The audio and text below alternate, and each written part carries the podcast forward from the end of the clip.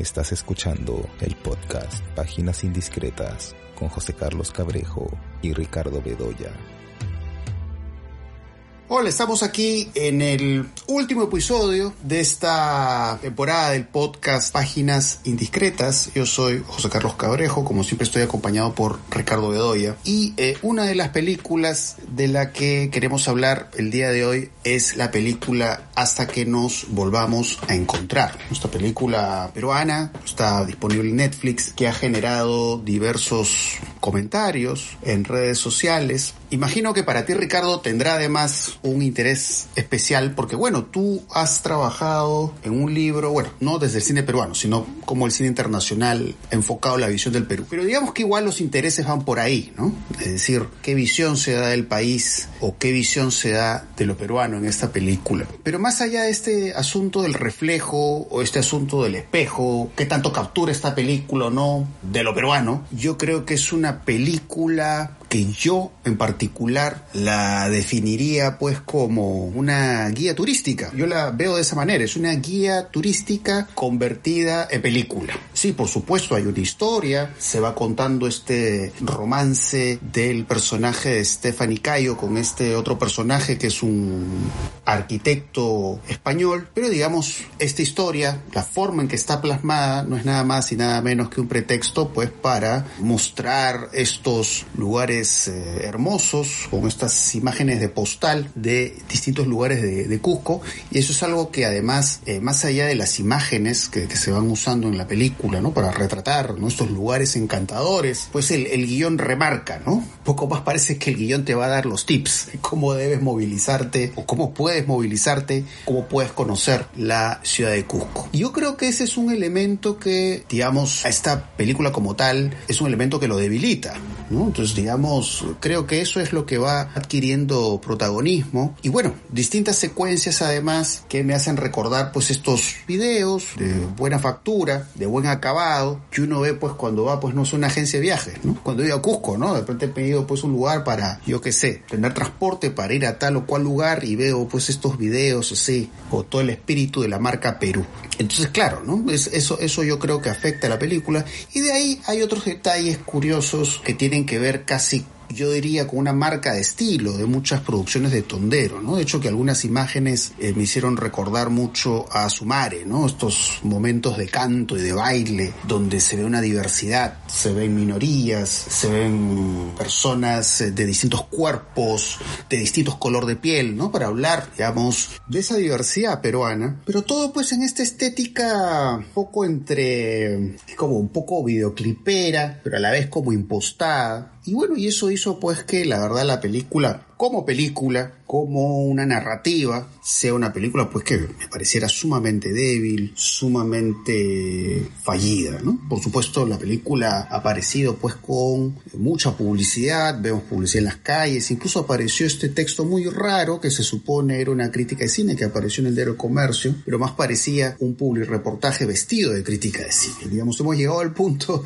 que la crítica de cine se ha convertido en un disfraz. Entonces, nada, son estos detalles, son estas peculiaridades las que me han llamado la atención alrededor de esta película. Pero bueno, no sé cuáles son tus impresiones, Ricardo. Sí, yo creo que hoy que aquí estamos en un, en un podcast eh, que habla de películas, pero habla de películas en el sentido, digamos, crítico y acercarnos a ellas a partir de lo que las películas expresan a través del uso de determinados elementos, ¿no es cierto?, de un, de un lenguaje. Entonces yo creo que lo mejor es acercarse a la película a partir de eso. Creo que en las redes sociales se ha debatido mucho sobre muchos temas vinculados con la película y seguramente algunos de ellos tienen razón, otros no, están desencaminados, pero bueno, creo que lo mejor es acercarse a la película como, lo que la película, a partir de lo que la película nos ofrece. En primer lugar, yo creo que más que una película es eh, eso que ahora está de moda llamar un contenido audiovisual. Es decir, eh, se escucha mucho productor de contenido. Se dedican a hacer contenidos audiovisuales. Y entonces, claro, ahí se pierde toda la singularidad. Porque cuando nosotros hablamos de una película, hablamos de una película que tiene una identidad, que tiene una personalidad, que tiene un ritmo, que tiene un, talante, digamos, ¿no es cierto? Una apariencia, una personalidad tal. Pero cuando tú hablas de productos audiovisuales o de contenidos audiovisuales es porque estás haciendo determinados series o miniseries o películas que están dirigidas para un tipo de explotación concreta. Y claro, y aquí un poco lo que se ve es que se trata de una película hecha para una plataforma y cuyo principal característica es que está totalmente formateada. Es una película que está totalmente formateada. Es una película hecha con recetario, como el que va a ser una una especie de, sí, pues de recetario, de estos tutoriales, ¿no? De, YouTube en la que tú lo vas siguiendo y vas a conseguir algo. Es evidente que no es el tipo de producción que busca Netflix para el prestigio, porque eh, para los que buscan Netflix para el prestigio son las películas, pues, tipo el Poder del Perro, o la película de Fernando Frías de la Parra, ¿no? La película mexicana eh, que también eh, tiene en su, en su plataforma, o no sé, pues las películas de autores, ¿no? O sea, no Baumbach o Martín Scorsese o lo que fuere. No, se trata de ese, es como una especie de tercer tipo de producción que es película de consumo masivo, digamos, ¿no? O lo que Netflix puede concebir como un consumo masivo. Porque tampoco se trata de esas películas intermedias, que no son películas, digamos, eh, eh, que están pensadas para participar en el Oscar, pero, eh, ¿no? Que buscan a un público adulto que, digamos, que se acerca a tramas más complejas, ¿no? O asuntos más complejos, a tratamientos más complejos. No, se trata de una película que está formateada para eso, para un consumo fácil y, masivo. Y ahí está, creo, el problema de la película, ¿no? Que en realidad es un conjunto de videoclips articulados o pegados, uno tras otro. Y eso es lo que tú ves eh, constantemente. Fíjate tú desde el comienzo, la primera secuencia, cuando presentan al arquitecto. Fíjate tú cómo lo presentan planos cortos, breves, una música que va acompañando, que está totalmente, que se ajusta un poco a ese, a ese momento, ¿no? Entonces, esa especie de ligereza en la presentación, eh, ¿no? Presentación de un personaje, de una situación en cuatro pinceladas, ¿no es cierto? Ya te va indicando por dónde va la cosa. Otra secuencia que pongo de ejemplo.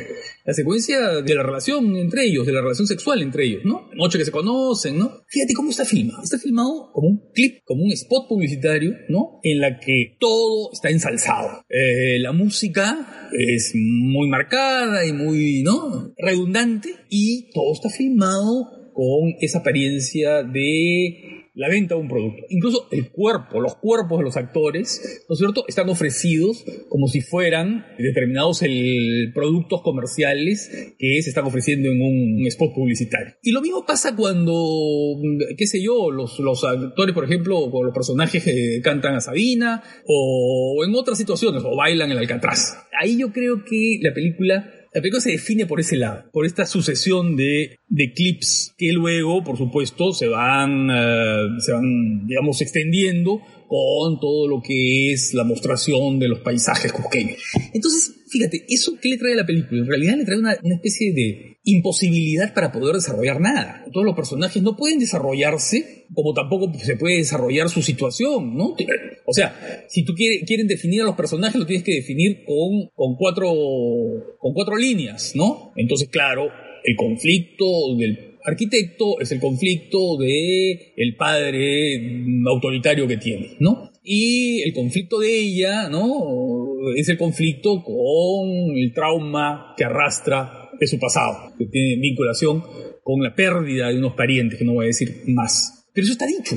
Simplemente es una situación anecdótica más, ¿no? No influye en ellos, no los motiva, eh, no, simplemente sale porque tiene que salir. Y luego, claro, ¿qué cosa hace el guion? Lo que hace el guion es trabajar, digamos, el apoyo cómico o el apoyo, ¿no? Con muletillas, ¿no? El que Wendy Ramos repita una y otra vez, este, tú eres mi cita de Tinder, ¿no? Tú eres mi cita de Tinder. O sea, agota, digamos, el concepto, ¿no? El concepto cómico lo agota en, en la frase que se repite diez veces, digamos, ¿no? Y lo mismo pasa con las frases de intimidad, ¿no? O las frases de afecto, ¿no? Que en realidad son casi lugares comunes, vinculados con, no sé, con la cicatriz, ¿no es cierto? La huella que dejó y qué sé yo. Entonces, esos son los problemas, creo, principales de la película, ¿no? Es una película que no tiene un desarrollo dramático, que no puede tener un desarrollo narrativo porque los personajes están definidos desde la primera imagen. Desde que se miran la primera vez, tú ya sabes todo lo que va a pasar. Es decir, no hay ninguna evolución. Puede haber una evolución en el sentido de que viajan juntos, pero no hay una evolución en el sentido de que, eh, digamos, tengan algún algún elemento que los modifique, que los cambie, que los transforme. Y luego, bueno, claro, es, como tú dices, una especie de se parece mucho a esos, eh, cuando uno viaja en ómnibus interprovincial, a estos este, videos que se pasan turísticos, como tú, los, como tú has mencionado, ¿no? Entonces creo que esos son los problemas de la película, ¿no? Y bueno, y hay otros más. A propósito de, de la visión del Perú, en realidad mi libro es sobre visión del Perú hecha por extranjeros, ¿no? Pero en este caso se trata de una película peruana, así que no entra dentro del campo de, mi, de la investigación que hice. Pero no olvidemos que Cusco ha sido visto por extranjeros de manera tal vez discutible, ¿no? Pero interesantísima, ¿no? Desde Herzog hasta, hasta el propio Jerry Hopper,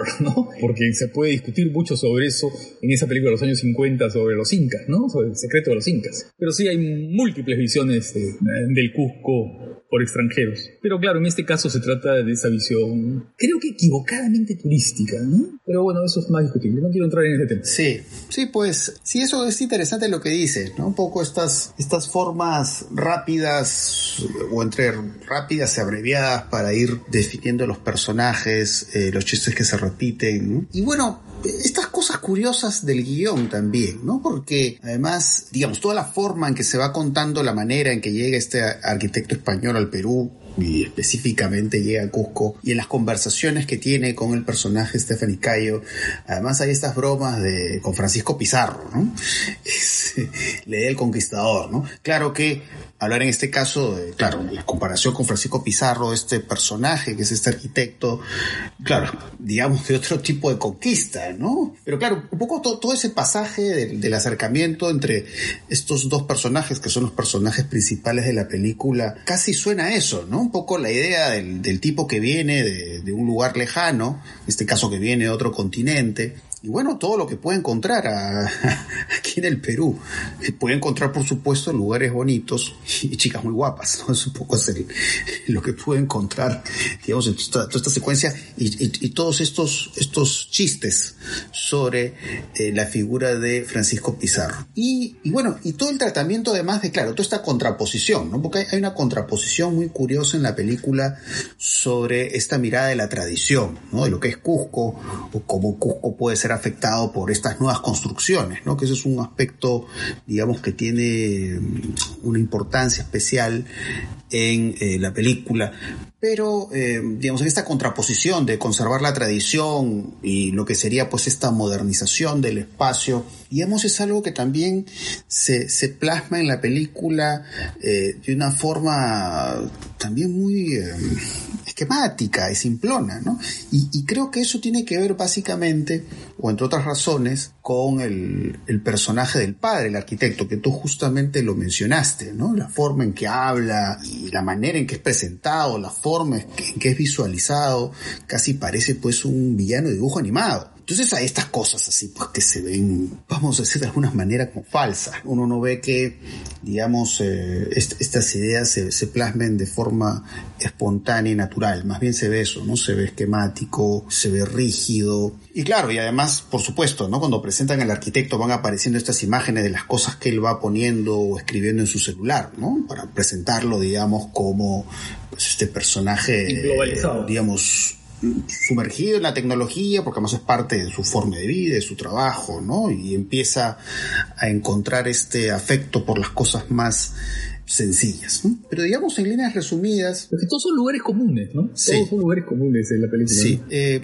en, líneas resumidas, un poco retomando lo que yo decía al inicio, ¿no? Todos estos, estos desvíos, ¿no? Son estos desvíos hacia la apreciación, puede ser, como decía ese texto que mencioné al comienzo, ¿no? La apreciación de la comida, la apreciación del espacio, de los distintos lugares encantadores que uno puede encontrar en Cusco.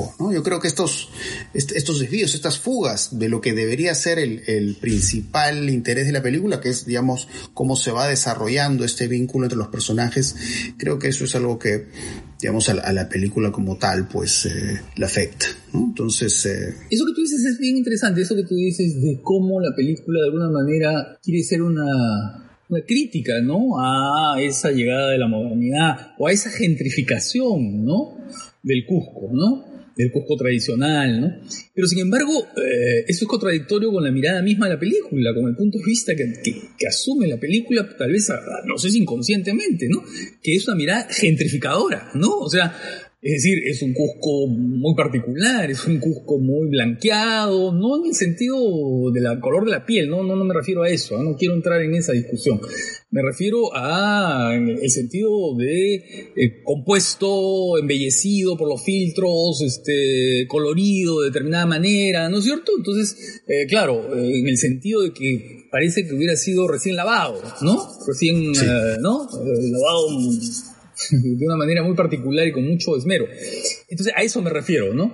Y claro, entonces eh, se trata de una visión gentrificadora que sin embargo critica una supuesta gentrificación. Entonces mm, ahí hay una, una especie de, de, contradicción, ¿no? Y bueno, es una película que además sobre la cual, bueno, hay, hay otras hay otras discusiones que se han armado sobre ella, ¿no? Que bueno, en realidad tampoco quiero entrar mucho en ese asunto, pero digamos un poco yendo más allá, ¿no? Porque hemos hablado de la película como tal, y, bueno, cómo retrata al Perú y, qué pasa con la historia que cuenta, ¿no? Pero también me llama la atención, un poco hablando de las miradas que hay sobre la película, esta mirada que apunta a señalar que las películas de pronto pueden ser como espejos fieles de la realidad. Pero digamos, a propósito de lo que hablábamos, ¿no? Toda la estética videoclipera, ¿no? Porque además la primera esta secuencia de baile que vemos, obviamente no pretende, pretende aparecer como algo que sea un retrato fiel, ¿no? Y lo último que estabas diciendo tiene que ver mucho con, con este asunto, ¿no? Eh, más bien pretende ser, pues, este, digamos, desarrollar un lenguaje que termina recreando Cusco. O sea, ya es otro Cusco, no es el verdadero Cusco, ¿no? Pero creo que esas intenciones son eh, claras, ¿no? Entonces yo creo que las películas en general, ¿no? Para ya no hablar solamente de, esta película disponible en Netflix, sino yo diría que las películas en general, y eso para mí no solamente abarca las películas de ficción, sino abarca las, las películas documentales, ¿no? O sea, yo creo que sí, de alguna manera podríamos ver a las películas como espejos, pero yo tiendo a ver las películas como espejos deformantes. O sea, no, no, para mí no existe la película que va a mostrar, digamos, un Cusco tal cual.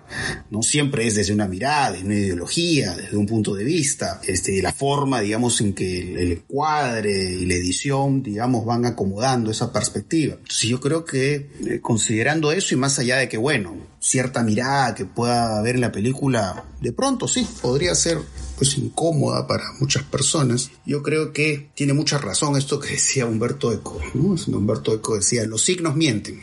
Entonces yo creo que las películas en general tienen que verse de esa forma, ¿no? Son una mentira, que por supuesto a través de esa mentira se puede decir una verdad, pero digamos al, al fin y al cabo es eso, ¿no?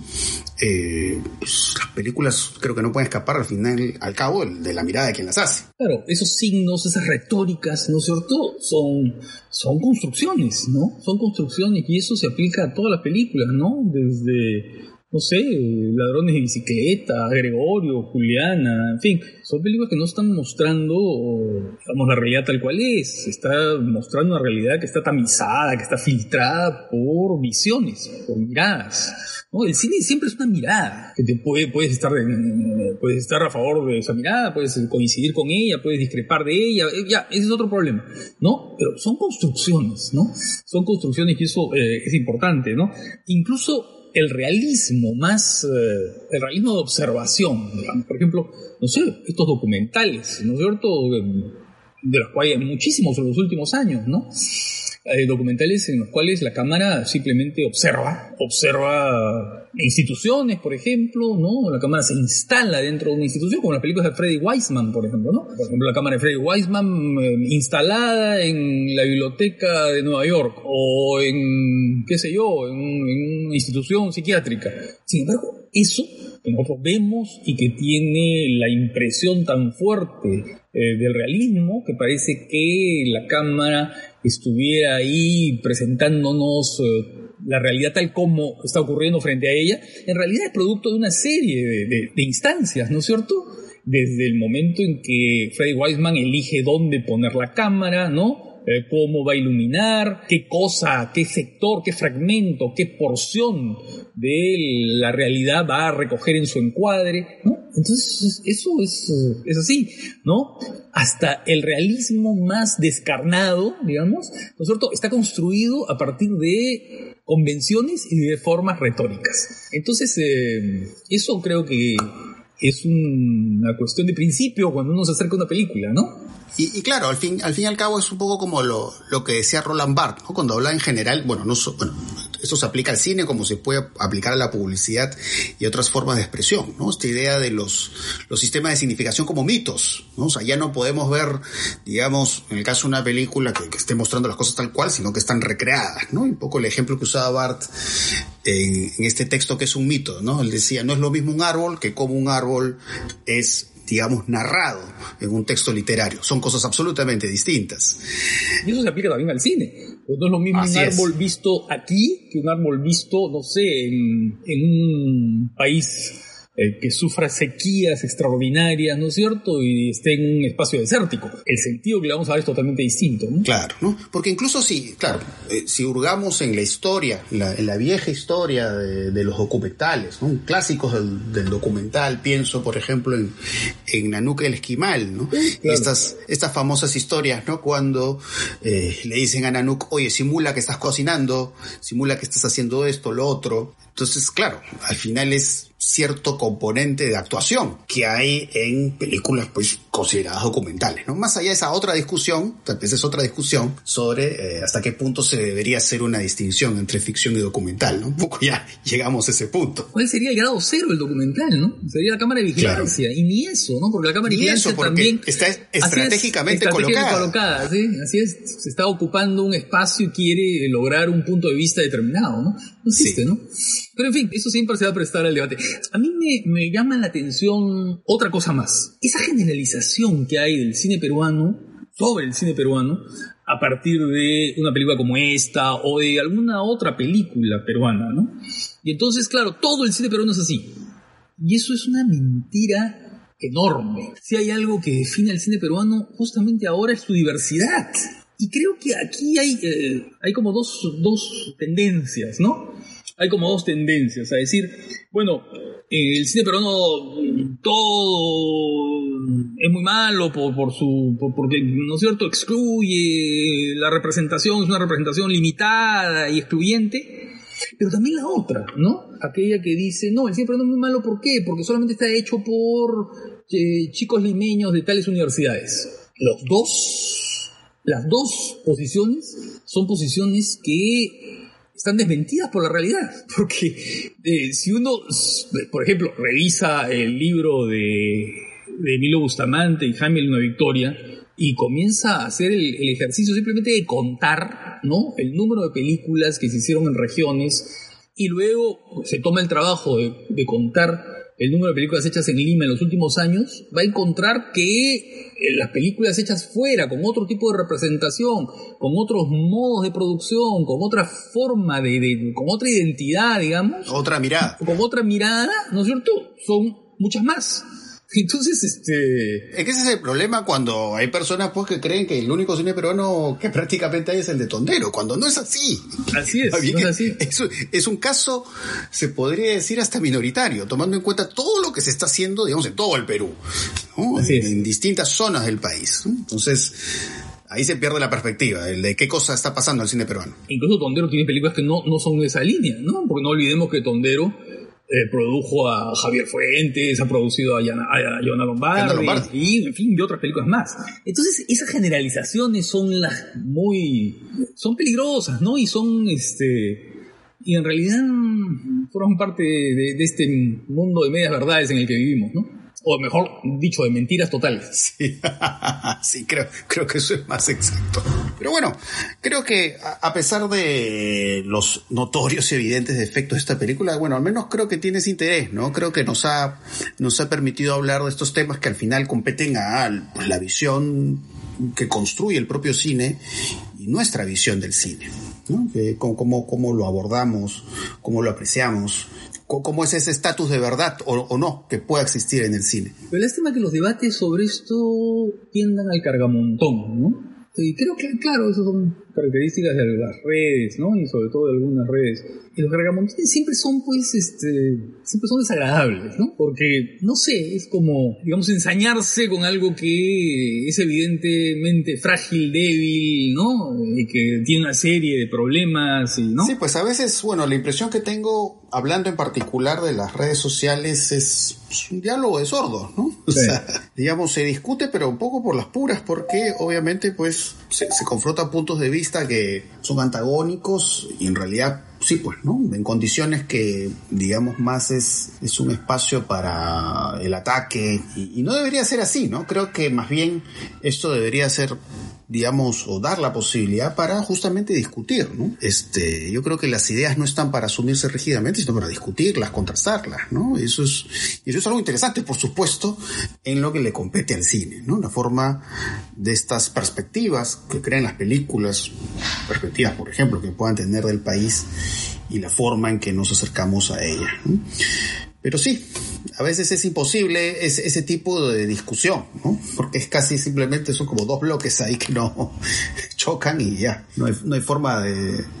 Por ejemplo, el ataque a los actores, ¿no? Que se convierte casi en un ataque personal a los actores, ¿no? Cuando los actores lo que están haciendo es encarnar un personaje y ser dirigidos. Es bien interesante eso, ¿no? Porque, por ejemplo, pienso en el, en el, en el, en el personaje del padre, el arquitecto, un personaje tan esquemático, tan eh, de una sola pieza, tan previsible en sus reacciones, eh, tan grueso en su concepción, eh, es muy difícil que un actor pueda de alguna manera lucirse, ¿no es cierto? Y ya, mira, lucirse es mucho, ¿no es cierto? Simplemente tener compostura en su, en su participación, ¿no? Pienso, por ejemplo, en Wendy, Wendy, Wendy Ramos, ¿no? Que yo diría que es la que mejor está, pero que sin embargo también entra un poco en lo que es la dinámica de, de la película, ¿no? Sobre todo en la primera parte, ¿no? Cuando, cuando es muy clara con su, su función de soporte humorístico, digamos, ¿no? O el personaje simpático, que lo que se limita es a repetir determinados, determinadas muletillas que se supone cómicas, ¿no? Entonces ahí, claro, y, y cierta gestualidad, ¿no? Esta gestualidad, ciertos tics, ciertas mocas que ya están como estereotipadas en un personaje de ese tipo. Entonces, creo que, digamos que la opinión sobre el actor debe ser más bien una opinión sobre el tratamiento del actor, ¿no es cierto? Tratamiento, la concepción del personaje y la dirección de los actores, ¿no? E ir más allá sin, del ataque personal o de, ¿no? De, esa, de esa expresión de disgusto ante determinado, ante determinado actor, ¿no? O actriz. Y bueno, al final eh, no es que necesariamente los actores tengan la culpa de si la película sale bien o mal, ellos simplemente ah, lo contratan claro. y bueno, tienen que seguirse un guion, ceñirse a ciertas pautas y ya, después no tienen la culpa de nada. Pero sí, pues son estas cosas que se ven ahora, ¿no? Son actos bastante crueles, eh, crueles y desmedidos, vamos a decir. Pero sí, eso, ¿no? Llama la atención, ¿no? Todo, todo, lo que ha generado una película como esta. Ojalá se discutiera el cine peruano como se discute esto, ¿no? O sea, no de esa manera sumaria y, y ¿no? Pero que sí, que, que las películas peruanas eh, tuvieran una exposición, ¿no? Así, sin el ensañamiento ¿no? que a veces se tiene. Pero en fin, pero que se discutan, ¿no? Pero cuántas películas interesantes, pero unas pasan absolutamente desapercibidas. Sí, sí, pues. Y, y, eso es lo interesante que se podría hacer justamente, ¿no? Que se puedan ver estas películas y contrastar, ¿no? Contrastar esas miradas, esos tratamientos. Pero bueno, esa es la situación que tenemos y esos son los prejuicios, ¿no? Que hemos expuesto además sobre qué cosas se entiende por cine peruano o cómo la gente reduce el cine peruano a las cosas que normalmente pues se ven en la cartelera comercial. ¿no? O en las plataformas, plataformas digamos tan populares como Netflix. Pero bueno, ya hemos hablado bastante de esta película. Eh, bueno, otra película que hemos visto últimamente es esta película Belfast, que es, que es una película de Kenneth Branagh, es una película que además está nominada ¿no? en la categoría de mejor película y creo que tiene algunas nominaciones más en los premios Oscar. Eh, es una película de Kenneth Branagh, que es un director por el cual yo siempre he tenido un interés muy particular. Aunque siento que sea, en los últimos tiempos eh, sus películas no me han despertado tanto entusiasmo. Eh, siempre tengo un buen recuerdo de las cosas que Kenneth Branagh ha hecho, sobre todo los años 90. ¿No? Estas películas tipo Enrique V, Mucho ruido, pocas nueces. Shakespeare, que más toda la dimensión Shakespeare es muy importante en la obra de, de Kenneth Branagh. Bueno, a mí también siempre me ha gustado mucho, aunque es una película a la que no he regresado, es la versión que hizo Frankenstein, aunque creo que yo estoy ahí en una minoría. Es, es una película que creo que más ha generado este rechazos que adhesiones, al menos recordando los años 90. A mí no me gustó en esa época, me recuerdo, pero no la he vuelto a ver, ¿no? Sí, recuerdo que los comentarios mayoritariamente eran muy negativos, aunque yo tenía un entusiasmo particular por esa película. Pero bueno, estamos hablando de los años 90, ¿no? Entonces pasa el tiempo y uno dice, ¿qué pasa si esta película la vuelvo a ver, ¿no? Y a veces pasa que uno de repente no le gustó la época y le gusta, o, o viceversa, ¿no? Eh, la vuelve a ver y ya no, eh, ya no uno, uno no encuentra el mismo encanto, ¿no? Que tuvo cuando vio esa, esa- una película de esa época, pues la, la vuelve a ver en estos tiempos. Pero bueno, esos, esos son como los recuerdos más, eh, más vivos, más atractivos que tengo del cine de Kenneth Branagh. Y de ahí las cosas que he hecho últimamente, ya en los últimos tiempos, eh, no, no, no es que estén mal, pero no sé, no, no, no me han generado, digamos, el mismo gusto. Ahora, es un director también que ha hecho cosas muy diversas, ¿no? Me parece que hizo la, hizo la primera película de Thor, me parece, ¿no? O sea, Sí, ha hecho mucho, cosas ha de, hecho mucho, de sí. Y superhéroes. luego las películas sobre Agatha Christie, ¿ah? De Agatha Christie, ¿no? Eso es un caso muy curioso. que se estrenó una poco, hace poco, ¿no? Muerte Sí. en el Nilo, ¿no? Muerte en el Nilo. No Eh, ahí está otra que es Asesinato en el Expreso Oriente, que Sí, es un poquito, un poquito más antigua, ¿no? Y bueno, Belfast, just bueno, no está mal la película, pero me lleva a la misma sensación que estaba describiendo hace un rato, ¿no? Es una película, digamos, sí, digamos, hay, hay, hay, hay una mirada curiosa ahí, ¿no? Porque, digamos, eh, lo que más me gustó de Belfast eh, probablemente sea el inicio, ¿no? Que es, digamos, eh, toda esta transición que hace sobre este, este mundo presente, que lo muestra a colores y pasa este mundo blanco y negro para retroceder en el tiempo y mostrar, pues, a este niño en esta situación de conflicto. Y claro, cómo, cómo digamos, eh, Kenneth Branagh usa la cámara, ¿no? Para retratar, digamos, esta, esta sorpresa del niño ante la violencia que se va viendo ahí, ¿no? Cómo usa mucho los traveling circulares y, eh, digamos, una vez que se muestra toda esta situación terrible en la que vive este niño, vamos viendo como estos pasajes muy eh, dulces, afectuosos, ¿no? Su vida con los abuelos, su vida con, con la madre, con el padre, pero siento ahí que la película se torna como acumulativa, ¿no? Va acumulando estas, estas secuencias afables, ¿no?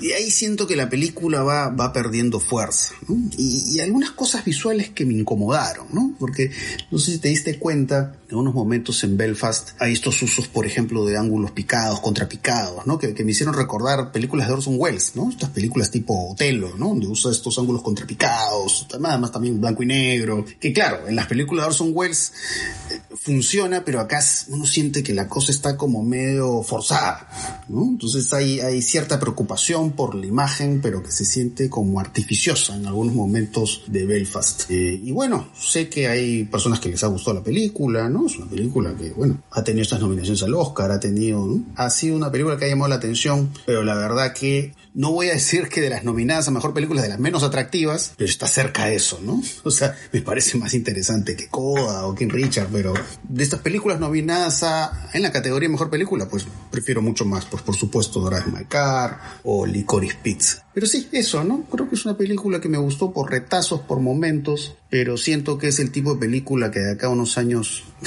probablemente ni me acuerdo de ella. Pero bueno, no sé cuáles son tus impresiones. Sí, las mismas que las tuyas.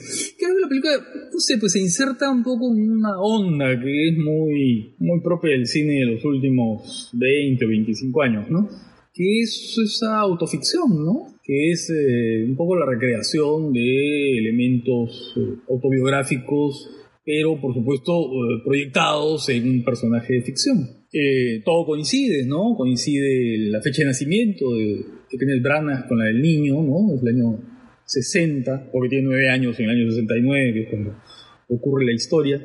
Y claro, es Belfast, ¿no? Es Belfast en el momento de los, los conflictos entre católicos y protestantes, ¿no? Estos movimientos independentistas, en fin, todo este conflicto político que hubo en Irlanda del Norte.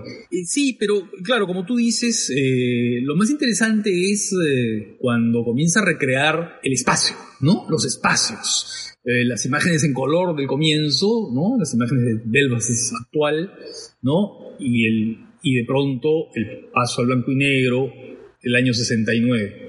Y claro, y aquí yo, yo en esos momentos yo decía, bueno, me acordaba de películas como, no sé, la de Terence Davis, por ejemplo, hablando de su Liverpool, ¿no? De su Liverpool natal, o la de Guy Madden sobre su infancia, ¿no? Sobre, o algunas otras películas vinculadas con la recreación de un mundo, de un mundo más o menos perdido, ¿no? Conflictivo pero perdido. Pero luego la película se va haciendo anecdótica. Entonces, claro, sí es la anécdota con la madre, la relación de los padres, ¿no? Eh, la abuela, que es muy importante, sobre todo la presencia de la abuela, que, claro, también claro, está Judy Davis ahí, entonces eso le da un relieve particular, ¿no? Pero sí, es una suma de anécdotas que van creando esa impresión de un afecto y una blandura un poquito, un poquito complaciente por momentos, ¿no? Sí, melosa, ¿no? Se torna melosa. Un poco melosa, un poquito melosa, sí. Ahora, claro, lo que tú decías eso sobre, sobre el trabajo visual, ¿no? Sí, claro, hay como una especie de estilo que quiere por momentos ser un poco ostentatorio, ¿no?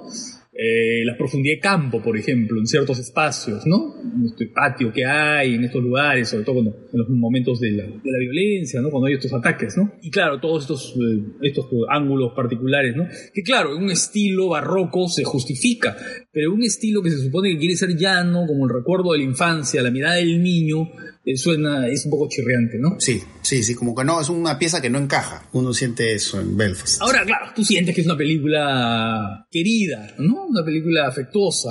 Es una película que tiene esa especie de relación en la que Kenneth Branagh tiene una especie de cercanía particular por ella, ¿no? Y creo que ese es su mérito, ¿no? Pero bueno, no vamos más allá de eso. Ahora, eh, digamos, eh, hablando de, de, películas vistas en salas de cine, o sea, de lo que he podido ver en las últimas semanas, más bien lo que he disfrutado mucho eh, pantalla grande, es una vieja película, que es El Padrino de Coppola, que es una película que volvió a las salas de cine hace algunas semanas, bueno, creo que ya salió. Un caso curioso, ¿no? Pues es una película que, que, que, yo he visto en distintas oportunidades, pero es una película que yo la he visto hace mucho tiempo, eh, porque además es una película que siempre se ha visto en televisión y todo eso. Entonces, me ha gustado esto de volver al Padrino, digamos, ya para verlo con ojos más adultos. Y claro, ¿no? Ya un poco siempre cuando uno vuelve a las películas pasa eso, ¿no? Ya uno empieza a detectar otros detalles, cosas muy curiosas. Y por supuesto me ha dado ganas de volver ¿no? a, las, a las continuaciones de esta película, ¿no? El Padrino 2, de la cual también tengo muy buen recuerdo, pero tengo ganas de volver a esa película y bueno, la tercera, ¿no? Pero bueno, he disfrutado mucho, ¿no? Porque un poco era eso, ¿no? O sea, ya he visto El Padrino hace muchísimo tiempo, pero sí esto de verla en, en pantalla grande es algo que me, me jalaba mucho, ¿no? Y claro, quizás una de las cosas que más me ha impactado de volver a ver El Padrino es eh, es Al Pacino, ¿no? Porque digamos, en más de una oportunidad hemos visto Al Pacino en papeles así de gangsters, este tipo de cosas. Es uno muy singular, ¿no? Porque claro, es, es, interesante hacer un contraste entre el personaje Al Pacino en esta película de Coppola, no sé, con el, con su personaje en, en Scarface, en Cara Cortada, la película de Brian De Palma, ¿no? Muy distintos, ¿no? Pero acá es un, es un personaje más contenido, más contenido, pero algo que me llamó mucho la atención es todo el trabajo de las miradas, la, la, mirada de Al Pacino, ¿no? Eso es una mirada muy comunicativa. Y, y, que puede, hacer, puede llegar a ser muy penetrante, ¿no? Porque es diferente al personaje este de James Caan, el personaje Sonic, que tiene este lado así como muy explosivo. Entonces hay esos detalles, ¿no? Que uno, ¿no? Cuando regresa al padrino, digamos, pasa el tiempo y uno va, va viendo otros, otros detalles. ¿no? Eh, y por supuesto, el, toda la secuencia final que es muy buena, ¿no? El bautizo, ¿no? Y como, como un poco también esta visión en el padrino casi del mundo como teatro, ¿no? Porque digamos es con la imagen que él proyecta, como si fuera la imagen de un hombre fe, mientras, digamos, se van ejecutando a estos um, enemigos. ¿sí? Y otra cosa que me llamó la atención es que la sala, bueno, yo llegué a ver la película en la última semana que estuvo en cartelera, creo que estaba solo, ya quedaba solamente en una sala en, en Cineplanet San Miguel, ¿no? Pero todos esos días eh, las funciones estaban llenas, o por lo que pude ver en la aplicación, ¿no? Compré, compré la, la entrada para ver El Padrino. Y nada, bueno, es una película que podría dar para hablar muchas cosas más, ¿no? Pero es eso, ¿no? Y quisiera volver a las otras películas también, ¿no? A ver cómo las aprecio. Yo la vi hace cuatro años, cuatro o cinco años se reestrenaron, ¿no? Se dieron una semana, eh, tanto El Padrino y El Padrino 2 también, entonces pude volver a ver en pantalla grande. Y, y sí, como tú dices, son películas que van cambiando, ¿no? Y después he visto, hace muy poco vi el, el Padrino 3, la, la, vi en la versión, eh, la versión reeditada por Coppola, ¿no? Que la reeditó hace un par de años. Entonces más o menos las tengo frescas. A ver, yo tengo una, una relación particular con el Padrino, porque a mí cuando la vi eh, no, no me gustó, no me gustó. Es más, escribí, escribí sobre la película, claro, tenía 18 años, ¿no? Y lo hice en términos muy negativos y muy ignorantes, porque claro, la juventud nunca excusa la ignorancia, pero en este caso eh, me doy cuenta ahora que lo que yo esperaba del padrino eh, era una cosa que el padrino nunca me iba a dar. Porque claro, en esa edad yo lo que había visto eran algunos gángsters clásicos. Y, claro, que tienen una dinámica, que tienen una estética, que tienen, en fin, una forma de manejar el relato e incluso la construcción de los personajes, que es absolutamente y radicalmente distinta a lo que hace Coppola en El Padrino. ¿No? Y entonces, pues, no, entendí nada, pues. Eh, ya con el tiempo me fui dando cuenta que este, en realidad mm, el padrino no, no, encuentra sus referentes en el cine clásico, sino que más bien lo encuentra en las grandes sagas, en las grandes sagas familiares. O sea, el padrino está mucho más cerca a Rocco y sus hermanos de Visconti, por ejemplo, ¿no? que a Scarface de Howard Hawks. Y entonces yo esperaba encontrar algo parecido a, Scarface de Howard Hawks. No, pues no es eso. Es una película que lo que hace es entrar en esta especie de mundo uh, decadente y trágico, ¿no? De una familia que lo que hace es construir una legalidad paralela, ¿no? Con sus códigos, con, con su mundo, su mundo particular y sus reglas, ¿no? Eh, y eso es lo, más interesante, creo, del padrino, ¿no? Eso que tú dices, ¿no? Ver, por ejemplo, tanto a Marlon Brando, sumido pues en estas sombras, ¿no? Con estas ojeras y con esta clave baja permanente, como a Pacino, como un Pacino, el mejor Pacino, ¿no? Creo que el Pacino de esa época es el mejor, ¿no? Creo que poco a poco Pacino se fue convirtiendo en una suerte de, no sé, de bueno, no quiero ser tan cruel, ¿no? Iba a decir caricatura de sí mismo, pero, pero sí de, ¿no?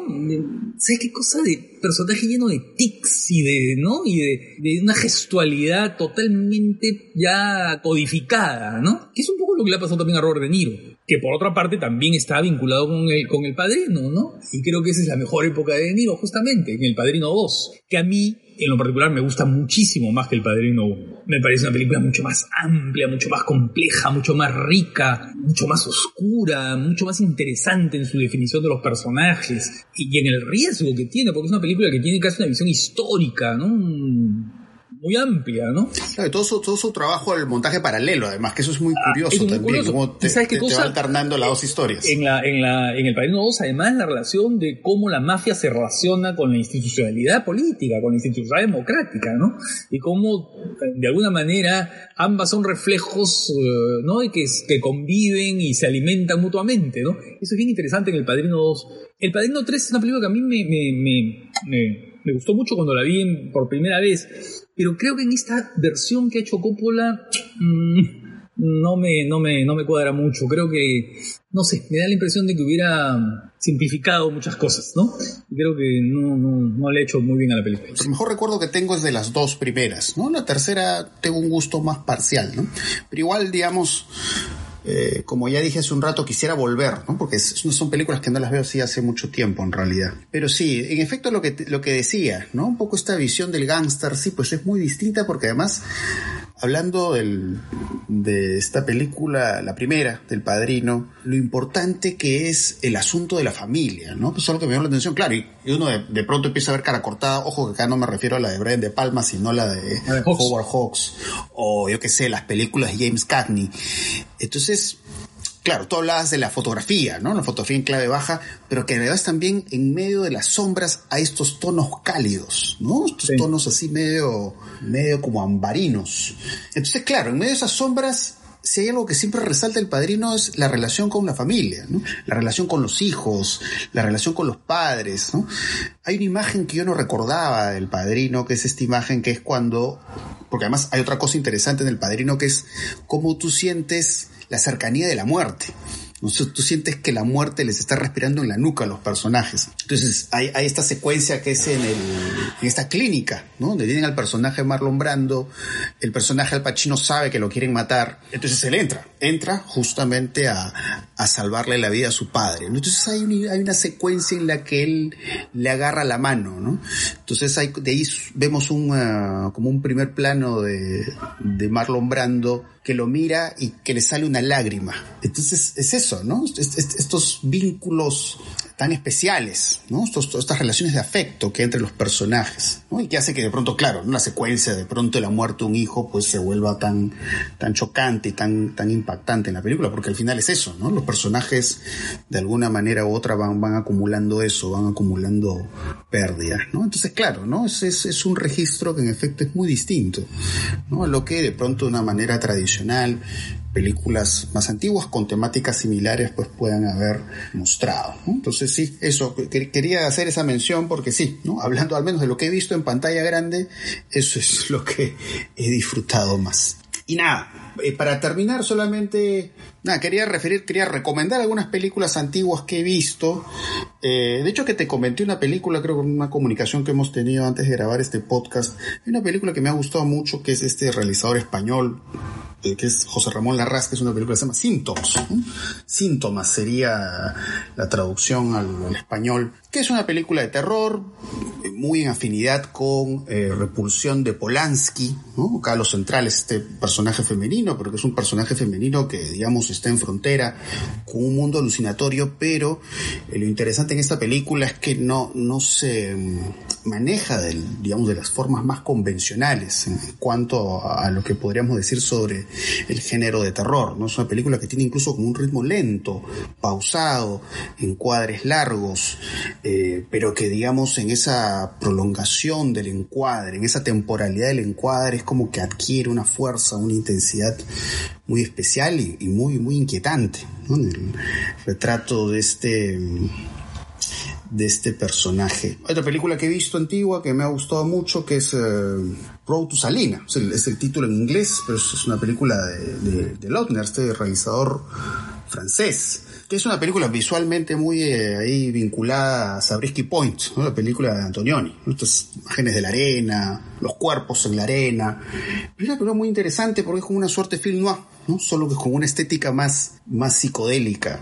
Y bueno, y, me gustó mucho el personaje que, que, aquí sería la Femme Fatal, que es Mimsy Farmer, que tiene una presencia imponente en la pantalla, pero a la vez, claro, esa dimensión manipuladora típica de la Femme Fatal, cómo se trabaja en la película, es algo muy interesante, muy curioso. Y otra película que me ha gustado mucho también de lo que he visto últimamente es una, un thriller que se llama Hitchhike, de Pasquale Festa Campanile que además tengo entendido que es uno de los guionistas del Gato Pardo de Visconti. Hizo muchísimas películas, eh, muchísimas películas, ¿sabes de qué? Con películas de comedias, comedias, comedias, eróticas, eh, sí, sí. Bueno, hizo comedias de todo tipo, ¿no? O sea, es un cineasta así de de batalla del cine italiano. Sí. Eh, y bueno, esta película Hitchhike, que además es con, con Franco Nero, el famoso actor de, de este spaghetti western Yango, y con David Hess, que es este actor famoso por eh, su papel en esta película de Wes Craven, que es eh, Last House on the Left, la última casa a la izquierda. Y bueno, Franco Nero tiene una esposa, y además es curioso porque el tipo es como un tipo que está integrado a la sociedad, pero sin embargo se ve como un tipo abusivo, ¿no? Abusivo con su esposa, y se encuentra con este tipo que además David Hess siempre se ha caracterizado, casi siempre se ha caracterizado por hacer estos personajes, estos villanos sádicos y terribles.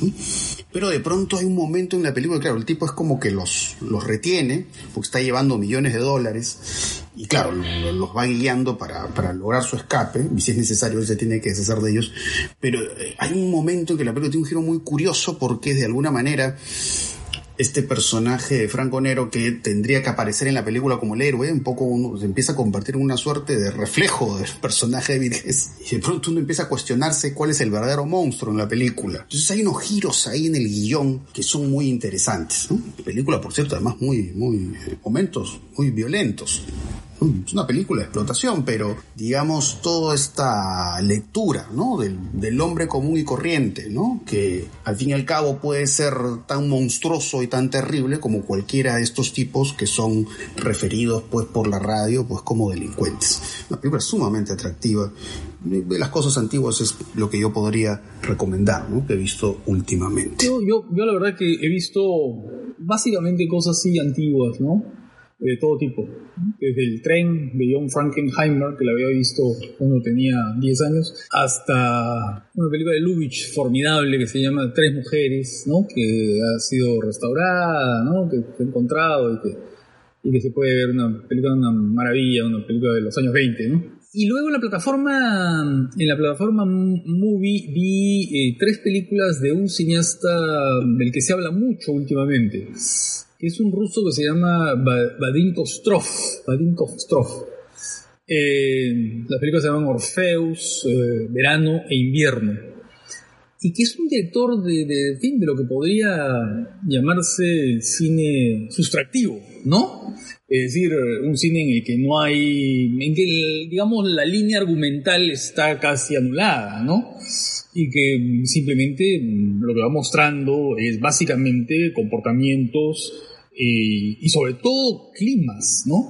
Son películas meteorológicas, ¿no? El invierno, por ejemplo, creo que es su mejor película, el invierno, es simplemente el perfil de un muchacho caminando por una ciudad nevada, ¿no? dibujando un graffiti, y es, y es eso, ¿no? Eh, son películas muy exigentes, ¿no? En su, en su tratamiento, eh, pero son interesantes, ¿no? Eh, no todas, porque a veces las películas van de alguna manera complaciéndose en su propio sistema, en su propio mecanismo, ¿no? En su propio mecanismo de observación, de desdramatización, ¿no? Y entonces eso como que sientes un poquito retórico todo, ¿no? yo creo que, este Kostrov eh, encarna de alguna manera cierta, ¿sabes cosas? Cierto academicismo de lo que fue muy fresco y muy novedoso eh, a comienzos de este siglo, que era el cine de la observación, el cine, lo que llamaba el cine de la lentitud, el cine... Minimalista, como dicen algunos. Ese minimalismo radical, ¿no? Pero que tú sientes aquí que ya está como, sobre todo en dos de sus películas, en Orfeus y en Verano. Creo que Invierno es una película mucho más interesante, más redonda, más lograda, ¿no? Pero creo que hay como una especie de... Las y sientes como que eso que parecía muy novedoso hace 20 años eh, ahora ya resulta un poquito anacrónico. Sí, y bueno, ya hace muchos años cuando he visto ese tipo de películas, que bueno, por supuesto algunas me gustaban, pero otras ya las sentía como que bueno, era un poco la, la misma sensación que cuando veía, no sé, algunas películas hollywoodenses y tú dices, bueno, estoy viendo más de lo mismo, ¿no? Entonces un poco me pasaba a veces lo mismo con algunas de estas películas, vamos a decir entre comillas, de festival, ¿no? Bueno, está repitiendo la misma fórmula, el mismo procedimiento, y es como que, bueno, ya no hay nada nuevo acá estoy viendo algo que ya he visto en otra película y de pronto en otra película que lo ha trabajado mejor. Claro, ahora lo que pasa es que sientes tú que es un director que tiene una sensibilidad visual, que tiene un sentido de la puesta en escena, que tiene un sentido del paisaje y entonces eso lo hace interesante, ¿no? Bueno, ojalá todavía estén muy, ¿no? Ojalá. A veces, eh, bueno, muy están por un tiempo las películas ahí salen, ¿no? Sí, no sé si seguirá, ¿no? Entonces en, en movie siempre hay que, estar... Estuvo, eh, estuvo unos días, sí, atentos, sí, ¿no? Hay que estar atentos para, para poder captar las películas antes que las saquen. Y bueno, ya creo que ya eh, hemos hablado, ¿no? Eh, bueno, hemos hablado en extenso de esta película hasta que nos volvamos a encontrar, hemos hablado de Belfast, hemos hablado del Padrino, unas otras películas que hemos visto por ahí por allá. Ah, tú al comienzo dijiste que era el fin de una temporada, explica un Ah, sí, bueno, que este es el, episodio de, de, esta última temporada, el último episodio de esta temporada, pero bueno, ya estaremos volviendo calculo para abril, o sea, no dentro, no mucho, o sea, muy pronto. Segunda semana de abril, supongo, ¿no? Sí, por ahí, me imagino que segunda semana de abril eh, debemos estar ya iniciando la, la, siguiente temporada del podcast. Así que nada, ya, ya nos estarán eh, volviendo a escuchar eh, muy pronto. Y por supuesto ahí seguro tendremos muchas películas acumuladas para poder comentar. Así que ya, eso sería todo por hoy, pero espero que les haya gustado mucho este episodio y ya nos podrán escuchar nuevamente en aproximadamente la segunda semana de abril. Eso sería todo. Chao.